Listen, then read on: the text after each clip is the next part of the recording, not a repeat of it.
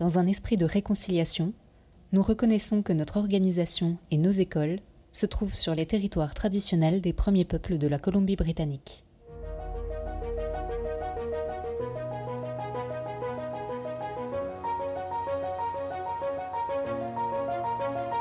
Bonjour et bienvenue dans ce tout premier épisode de Dans le micro. Mon nom est Elodie Aubert et je suis heureuse de vous accueillir dans ce tout nouveau rendez-vous où ensemble, nous allons en apprendre un petit peu plus sur les sujets qui touchent à l'inclusion, au bien-être ou aux apprentissages. Pour ce premier épisode ensemble, j'avais envie de tendre mon micro à une personne inspirante et généreuse, et je n'ai pas eu à chercher très longtemps. L'évidence m'est apparue rapidement. Aujourd'hui, je suis heureuse de pouvoir vous dire que c'est Diane Campo qui a accepté de répondre à mes questions. Si vous ne connaissez pas encore Diane, laissez-moi vous la présenter en quelques mots. Diane Campo est une femme super active, puisqu'elle est entre autres, et je dis bien entre autres, directrice de l'éducation autochtone au Conseil scolaire francophone de la Colombie-Britannique, docteur en éducation et chargée de cours à l'Université d'Alberta. En ce qui concerne les sujets importants qui l'animent, ce sont ceux de l'éco-pédagogie, de l'engagement citoyen ou encore de la pédagogie autochtone, c'est le sujet dont elle a accepté de nous parler aujourd'hui. Il y a quelques mois, un projet de loi au fédéral a été adopté pour officialiser le 30 septembre comme journée nationale pour la vérité et la réconciliation. Aujourd'hui, nous sommes ensemble, vous et moi, pour ce premier épisode qui sort justement dans le cadre de la semaine de la vérité et de la réconciliation. En étant honnête avec vous, je me sens vraiment chanceuse de pouvoir échanger aujourd'hui avec Diane, qui est spécialiste de la pédagogie autochtone. Elle va pouvoir nous aider à comprendre ce que c'est que la pédagogie autochtone et pourquoi est-ce qu'elle est si importante. Quand je vous disais que je cherchais une personne inspirante et généreuse pour ce premier épisode, vous allez rapidement comprendre pourquoi est-ce que Diane était une évidence pour moi. Avant de nous lancer à pleine discussion, je tiens simplement à remercier Diane qui a pris ce temps pour nous transmettre son savoir. La pandémie ne nous a pas permis de nous retrouver en face à face, mais grâce aux technologies actuelles, j'espère que ces propos recueillis dans le micro nous aideront aussi à comprendre comment est-ce que la pédagogie autochtone est une des clés de la réconciliation avec les premiers peuples du Canada. Bon, assez parlé, je laisse la parole à Diane, qui pour ce premier épisode de Dans le micro nous explique ce que c'est, justement, que la pédagogie autochtone. Diane, c'est à toi. Ben, merci de l'invitation. Je suis très touchée.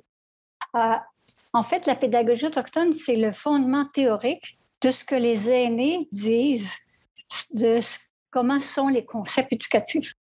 Donc, les principes d'apprentissage des premiers peuples qui sont dans le curriculum de la Colombie-Britannique, ils sont issus des consultations qu'il y a eu auprès des aînés de différentes nations autochtones en Colombie-Britannique. Mais ces principes d'apprentissage-là, ils sont tout à fait en relation et en, directe connexion avec ce que les théoriciens euh, de l'éducation disent euh, que la pédagogie autochtone. Et donc, la pédagogie autochtone, c'est une pédagogie qui est euh, universelle, si on veut, à tous les premiers peuples de la Terre.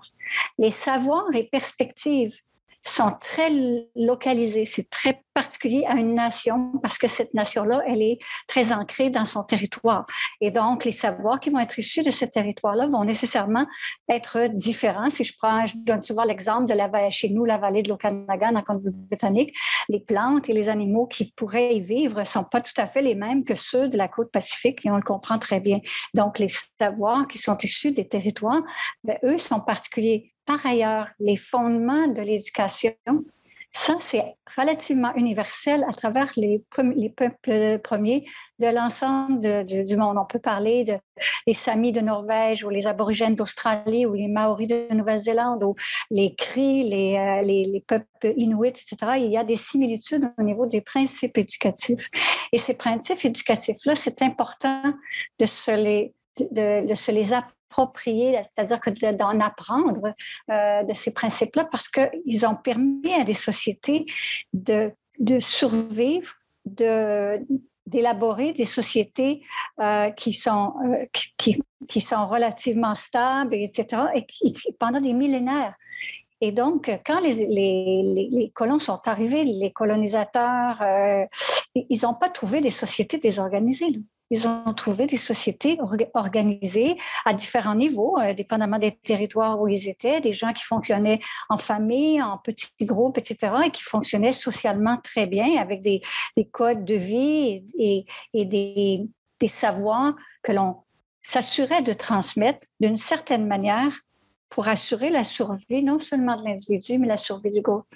Et donc, ces principes-là, c'est très important de pouvoir euh, les réapprendre dans le monde. Le monde occidental a beaucoup à apprendre de la pédagogie autochtone. Et justement, hors micro, tu me disais que le curriculum de la Colombie-Britannique était un des plus avancés du Canada. Est-ce que tu peux nous en dire un petit peu plus? La Colombie-Britannique, euh, depuis plusieurs années déjà, euh, il faut savoir qu'avant le nouveau curriculum scolaire que l'on connaît présentement, qui est sorti quoi en 2019, il y avait dans le curriculum de Colombie-Britannique on demandait d'intégrer la perspective, là où les perspectives autochtones. Et comme c'était peut-être un peu large et peut-être que ça, c'était plus difficile pour le personnel enseignant d'intégrer une perspective, euh, la nouvelle mouture du curriculum de Colombie-Britannique euh, est allée plus loin avec les savoirs et, et les perspectives et a ajouté justement les principes d'apprentissage des premiers peuples. Et donc, ça veut dire que on peut euh, ça veut dire qu'on si on enseigne quelque chose qui est, si on enseigne un savoir euh, relié aux savoirs autochtones locaux, bien, on, demande tout à fait que les principes d'apprentissage des premiers peuples, qui sont, on l'a vu tantôt, intimement liés à la pédagogie autochtone, que ce soit, euh, soit le, support pédagogique qu'on utilise, mais ce qu'il faut savoir, c'est que les principes d'apprentissage des premiers peuples peuvent aussi être appliqués même si je n'enseigne pas quelque chose qui est autochtone. Parce que justement, c'est une façon d'appréhender les savoirs, de, présenter les savoirs aux, enfants. Et, donc, ça, ça c'est la particularité de la Colombie-Britannique. Et ce qu'il faut savoir, c'est que euh, la Colombie-Britannique est la province qui a le moins d'écart au niveau de la réussite scolaire des enfants autochtones et des enfants non autochtones. Il y a encore des écarts. Malheureusement, il y a encore des écarts, mais ces écarts-là sont, sont les plus faibles au Canada. Et, mais il faut toujours être préoccupé de, de faire en sorte que les écarts n'existent plus. Tu m'expliquais que des études avaient démontré que les élèves autochtones avaient plus de chances de réussir leur scolarité quand le curriculum et les processus d'apprentissage étaient compatibles avec des valeurs éducatives autochtones. Est-ce que tu peux nous dire comment est-ce qu'on peut créer un climat dans les salles de classe qui serait composé d'enfants autochtones et allochtones pour pouvoir favoriser justement l'apprentissage de tout le monde? Oui. En fait, en fait, les, si, on, y va au niveau des savoirs et perspectives locales, bien nécessairement, ça va parler à tous mes enfants parce que ces enfants-là vivent sur le même territoire. Donc, les savoirs autochtones de la nation locale sont nécessairement liés au territoire. Donc, si je parle de, du lac Okanagan, si je parle des Clam Gardens du Pacifique, ou etc., les jardins de Palourne, bien, c'est sûr que mes enfants sont susceptibles de, le voir, sont susceptibles d'être en contact. Si je leur parle des, récits sur le coyote ou sur le cougar, ben c'est sûr que ça fait partie de la réalité de tous les enfants. Et de là, l'importance de la connexion, de, se reconnecter avec le, monde, naturel, que des fois, on a, on a oublié. Mais par ailleurs, les principes d'apprentissage euh, des premiers peuples et la pédagogie autochtone, mais moi, dans le cadre de mes recherches, on a montré que c'était c'est efficace pour tous les élèves. Pourquoi? Parce que c'est une approche qui est beaucoup plus euh, euh, active, qui, où, la position de l'enseignant est différente. On, est en, apprentissage avec nos enfants parce que quand on va à l'extérieur, par exemple, pour faire des activités, ben, on n'est pas, on est, on est, on pas les, le le porteur euh, absolu de la connaissance, parce qu'en milieu naturel, il va y arriver des choses sur lesquelles on n'aura pas de contrôle. D'ailleurs, la pandémie est un bel exemple présentement. On n'a pas de contrôle sur la nature. Hein. Et, donc, il faut apprendre avec humilité. Donc, ça demande, la pédagogie autochtone demande énormément d'humilité de la part de l'enseignant. De, de dire, ben, oui, je sais un peu plus de choses que vous. Oui, je vais, vous amener à un endroit où je pense que vous allez faire des apprentissages. Je vais faire en sorte que, euh, je vais avoir, je vais être allé voir auparavant pour m'assurer qu'il n'y a pas de danger physique, mais il va y arriver des choses euh, sur le terrain pour lesquelles on n'aura pas de contrôle et pour lesquelles on va apprendre tout le monde en même temps. Et, ça, c'est important. Il y a tout l'aspect de la modélisation. Donc, on apprenait dans, le passé, on apprenait en, collaboration avec les aînés, avec les, les, même les enfants plus âgés. Donc, il y avait une collaboration qui s'installait entre différents niveaux d'âge et on ne séparait pas nécessairement les enfants par, âge. Là, euh, je ne veux pas faire une révolution totale dans le milieu scolaire, mais c'est sûr que ça demande un changement de mentalité d'appliquer la pédagogie autochtone. Et juste pour, euh, j'ai oublié de mentionner tantôt, mais il y a des chercheurs qui ont, euh, qui ont travaillé beaucoup là-dessus. A entre autres Marie-Baptiste, qui est mimant de Nouvelle-Écosse, qui a théorisé entre autres la, pédagogie autochtone, qui a été longtemps à l'Université de Saskatchewan. il y a des, plusieurs chercheurs il y a nous autres en Colombie-Britannique, il y a, euh, Gloria Snively, il y a Lorna Williams, il y, a, beaucoup de gens qui ont écrit, heureusement, là-dessus. Euh, c'était disponible avant justement en anglais. C'est ma petite contribution d'avoir fait en sorte qu'on puisse avoir accès à ces, à ces théories-là en français. D'ailleurs, c'est une de tes contributions que j'ai lues et qui m'a permis d'en apprendre un petit peu plus sur le concept hybride 3, 4, 5 plus. Que tu veux nous en parler un petit peu plus? OK.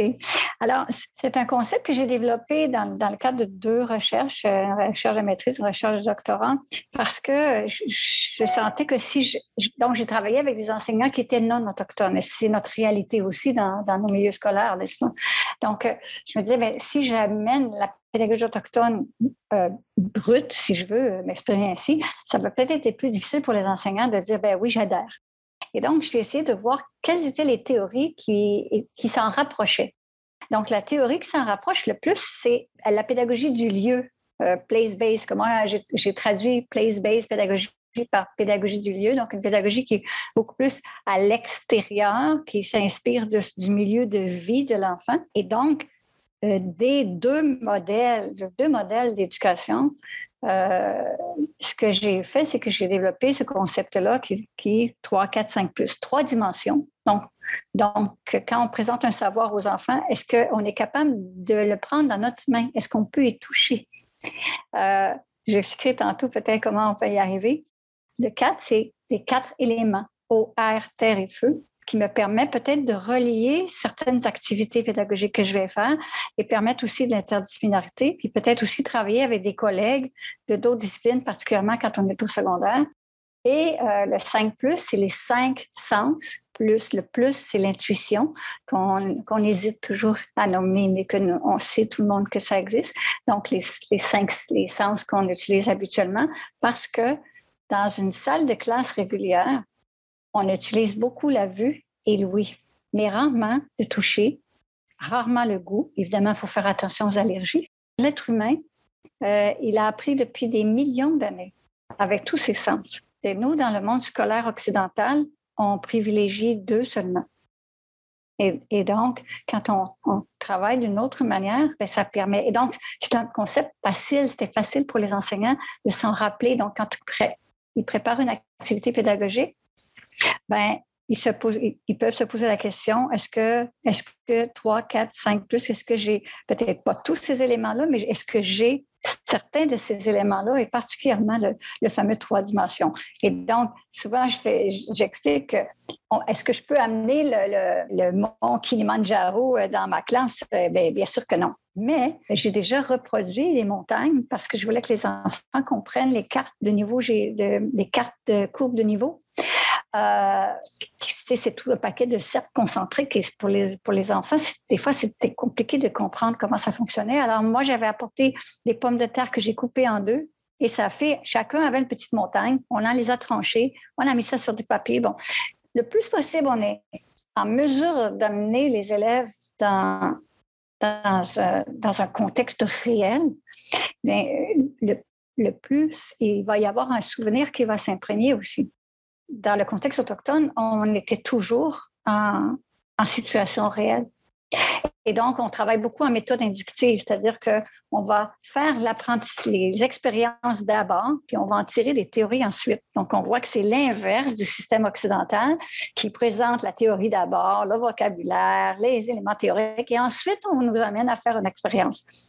En pédagogie autochtone, on fait l'inverse parce que les récits le récit, justement, ça, ça, va servir à ancrer ce qu'on va avoir appris.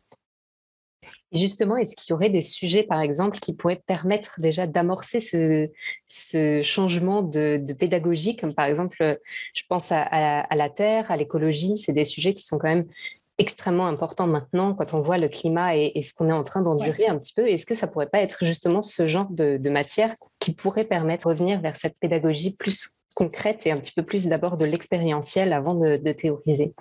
Oui, tout à fait. Euh, en fait, en fait il y, a, deux éléments qui nous relient très, très rapidement au monde autochtone. Il y a, tous les éléments naturels et il y a aussi euh, les enjeux de la langue, dont on pourra reparler euh, plus tard, mais, on a, ces, points, de, de rencontre-là qui sont importants. Et donc, pour moi, c'est important tout l'aspect de se reconnecter avec la nature et de connaître cette nature-là. Il y, a, des centaines, il y a, des, 545 plantes médicinales connues dans les forêts boréales. Là, ça n'inclut pas les autres types de forêts qu'on a sur notre territoire euh, du Canada, qui étaient connues euh, et qui sont encore connues par les premiers peuples. Et donc, ça, c'est important. On va demander à la génération future de protéger la nature mais pour protéger, il faut aimer. Pour aimer, il faut connaître. Pour connaître, il faut une rencontre. Et si le seul oiseau que nos enfants peuvent nommer, c'est Twitter, bien évidemment, la nature va avoir un problème. Et donc, il faut réapprendre. Un, un arbre, ça n'existe pas. C'est quoi son nom? Il s'appelle Soul. Et donc, dès l'instant où on le nomme, Là, on va connaître ses caractéristiques. On va pouvoir savoir à quoi il pourrait servir. On va savoir que le sol pourrait être une médecine. Donc, euh, on, va apprendre. Mais si on, l'appelle toujours par son nom générique, on ne saura jamais rien. Donc, l'importance de tous ces savoirs-là autochtones, de les réintroduire dans nos espaces euh, scolaires. Et tu as amorcé justement l'espace de la langue aussi, qui pouvait être euh, un levier important et qui pourrait peut-être être un espace de rencontre des cultures aussi, de permettre d'en apprendre plus sur les savoirs autochtones qu'on a perdus. Oui, tout à fait. Euh, les, langues autochtones ont une sémantique qui est vraiment unique, unique au monde et qui, dans, dans, plusieurs des mots, on a énormément de contenu de savoir parce que ce sont des langues qui contiennent beaucoup de verbes. Une expression, parce qu'on ne peut pas appeler ça un mot, une expression va contenir plusieurs, euh, plusieurs verbes qui vont indiquer qu'est-ce que la plante fait ou à quoi elle sert ou quel l'animal qu'est-ce qu'il fait et chaque, chaque langue a ses, particularités. C'est pour ça de l'importance de la décennie de 2022-2032 de la préservation des langues, des langues autochtones parce que malheureusement, à cause des épisodes des pensionnats, elles ont été beaucoup perdues et que dans ces langues, énormément de savoirs qui sont, qui sont contenus. Donc, c'est une course contre la montre avec les aînés pour pouvoir euh, enregistrer, récupérer, euh, étudier la, la, la, sémantique justement de la langue pour pouvoir euh, bon, en ressortir certains éléments qui pourraient être analysés si on veut, puis comprendre quel est à quoi ça, ça sert. Perdre une langue autochtone, c'est perdre à la fois une bibliothèque et perdre une pharmacie. Et, et, et c'est pour ça que non, on ne peut pas demander à nos écoles de, réapprendre toutes ces langues-là, mais ce qui est important, c'est peut-être d'en avoir des expressions dans les nos espaces d'école pour qu'on puisse aussi leur redonner leur lettre de noblesse, si on veut. Et comment est-ce que, euh, admettons, si un enseignant ou une enseignante nous écoute et qu'elle, il ou elle veut faire un, pas vers la réconciliation ou qu'il veut ou elle veut euh, essayer d'apporter des ressources à ses élèves justement pour avoir un, enseignement sur euh, la pédagogie autochtone, est-ce qu'il y a des ressources à nous donner? Est-ce qu'il y aurait des sites où la personne pourrait se rendre? Euh, sur le site intranet du CSF, si c'est du personnel enseignant, c'est sûr que ce personnel-là, il a eu accès, il y a eu beaucoup de formations, il a eu accès aussi à, plusieurs ressources. Euh, les principes d'apprentissage des premiers peuples, tout, notre personnel enseignant, notre personnel de bibliothèque, euh, etc., a été sensibilisé aussi comment choisir une ressource authentique, etc. Mais la clé, c'est de connaître sa nation locale. Qui sont-ils? Quels sont les récits? Quelles sont aussi non seulement la nation locale, mais quelles sont les particularités de ce milieu physique-là sur lequel nous sommes? Parce que déjà là, on est capable d'avoir un discours qui est en, relation avec l'autre. toutes sortes de projets qui existent. Et donc, nous, sur notre site intranet, puis même maintenant sur notre site Internet, on a des liens avec euh, les, euh, les, fiches Infonation, où est-ce que l'information, on a des liens web sur toutes les nations sur lesquelles nos écoles sont situées. Et, euh, ça permet, euh, et au grand public et au personnel, de, pouvoir euh, s'informer sur, sur, sur, ces nations-là. Par ailleurs, ce qu'il faut comprendre, c'est que l'information va toujours être en anglais. parce que il y a 630 communautés autochtones à travers le pays les Premières Nations, mais il y a seulement à peu près 18 d'entre elles qui sont francophones et sont au Québec et elles ne représentent pas toute la population autochtone du Québec seulement. Donc, ça veut dire que c'est très limité. Donc, un beau geste de réconciliation, ce serait justement d'offrir à la nation souvent, ils ont des récits sur leur site euh, ou ils ont de l'information sur leur histoire. Ce serait bien qu'on puisse leur offrir justement de, faire une traduction pour eux, puis de dire est-ce que, est-ce que vous seriez d'accord qu'on, collabore avec vous pour faire, euh, pour traduire évidemment pas tout leur site web, bien sûr, mais une, partie. On peut mettre euh, nos plus, les élèves plus âgés sur ce, sur ce travail-là. Une autre question un petit peu en lien. S'il y a des parents qui nous écoutent et qui veulent se renseigner, euh, en plus d'aller par exemple sur le site du CSF pour accéder aux fiches nations des nations sur la Colombie-Britannique, est-ce qu'il y a des ressources que tu recommanderais qui seraient peut-être en anglais ou en français, des ressources bibliographiques ou des choses pour pouvoir s'aider à, apprendre et à s'éduquer? Il y a l'atlas, euh, il y a l'atlas des peuples autochtones euh, du Canada qui a été euh, produit par Canadian Geographic, qui est très, très bien fait. Plusieurs sections sont disponibles en ligne. Malheureusement, la version euh, livre, elle est en réédition parce qu'elle a été tellement populaire en français qu'ils euh, sont en rupture de stock, mais euh, on a accès à, plusieurs de leurs des pages et plusieurs des sections. Et là-dedans, il y a des sections sur les Inuits, sur les Métis, sur euh, les Premières Nations avec les particularités. il y a aussi l'encyclopédie canadienne. Donc, quand on rentre sur ce site-là, les, sources qui sont là sont, des sources fiables. On peut se fier à l'information qui est située là. Est-ce que tu penses qu'il y a des façons de sensibiliser les enfants pour lutter contre les clichés ou le racisme systémique qui sont encore trop présents euh, actuellement dans la société? Je pense que euh, pour, pour, toute, euh, pour toute population qui, qui autre que, que celle avec laquelle on a été élevé, si on veut, je pense que c'est notre rôle de, justement de développer un esprit critique sur ce qui peut être dit et, et sur, ce, ce, qui doit être dit. Et aussi, il faut avoir, en, tant qu'enseignant puis en tant que parent, il faut avoir zéro tolérance pour des gestes, des paroles. Il faut soi-même euh, faire attention euh, aux opinions qu'on émet devant les enfants parce que quelquefois, nous, on peut émettre une opinion dans laquelle il y aurait peut-être une nuance qu'un enfant n'est pas à même de saisir. Ça, c'est important dans, nos classes pour que chacun se sente euh, bien accueilli, en sécurité, etc. Donc, euh, c'est important cette, notion-là. Puis je pense qu'il faut, euh, faut revenir justement à ce principe-là qu'on a chez les Autochtones de l'Est. C'est de là vient la justice réparatrice, entre autres. il fallait rester cohésif parce qu'on dépendait les uns des autres. Si je suis fâchée après mon meilleur chasseur, ben, je vais mettre ma survie en péril. Donc, ça demandait tout le temps d'avoir une approche de négociation avec l'autre. Ça ne veut pas dire qu'on acceptait toutes les erreurs de chacun, mais ça veut dire que euh, on était capable de, trouver à un moment donné un terrain de compromis. Et ça, je pense que c'est quelque chose qu'il faut qu'on montre aux enfants, qu'on explique, qu'on modélise aussi aux enfants. Euh, si, moi, je, me mets en colère, puis je suis fâchée après euh, euh, mon voisin ou l'autre enseignant de la, porte d'à côté, etc., il, faut, il, faut que, il faut que les enfants puissent, puissent voir qu'est-ce que c'est une réconciliation, qu'est-ce que c'est réparer un tort. Et, entre autres, dans le monde autochtone, on n'a pas de concept d'émulation, on n'a pas de punition-récompense. Parce que, encore une fois, on est un groupe cohésif. Et, c'est important. C'est pour ça que le rôle de, parents ou le rôle du personnel enseignant ou du personnel en éducation, c'est de faire, en sorte que, que tout notre monde puisse euh, être solidaire.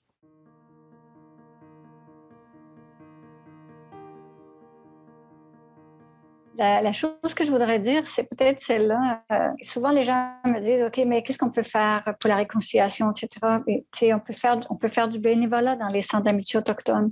On peut euh, justement offrir de la traduction. Là, c'est difficile parce qu'on est en, on peut moins se voir, puis on peut moins aller frapper à la porte parce que euh, même moi, je suis allée au centre d'amitié autochtone de, mon quartier, puis je veux dire, c'est, on peut pas vraiment accéder parce que, bon, il y, il y a des limites à cause de la pandémie, mais il y a des gestes que l'on peut poser. Puis souvent, je dis, les Canadiens français, entre autres, euh, euh, ont été dans les mêmes canaux. On faisait partie des voyageurs dans le développement du commerce des fourrures, etc. Et on était assis à côté des membres des Premières Nations. Et donc, et donc on a été souvent à pagayer ensemble dans les mêmes canaux. Et donc, moi, je dis, là, il faut arrêter de regarder la carte, de parler du voyage. Il faut mettre le canot à l'eau et c'est aux, non-autochtones de le faire.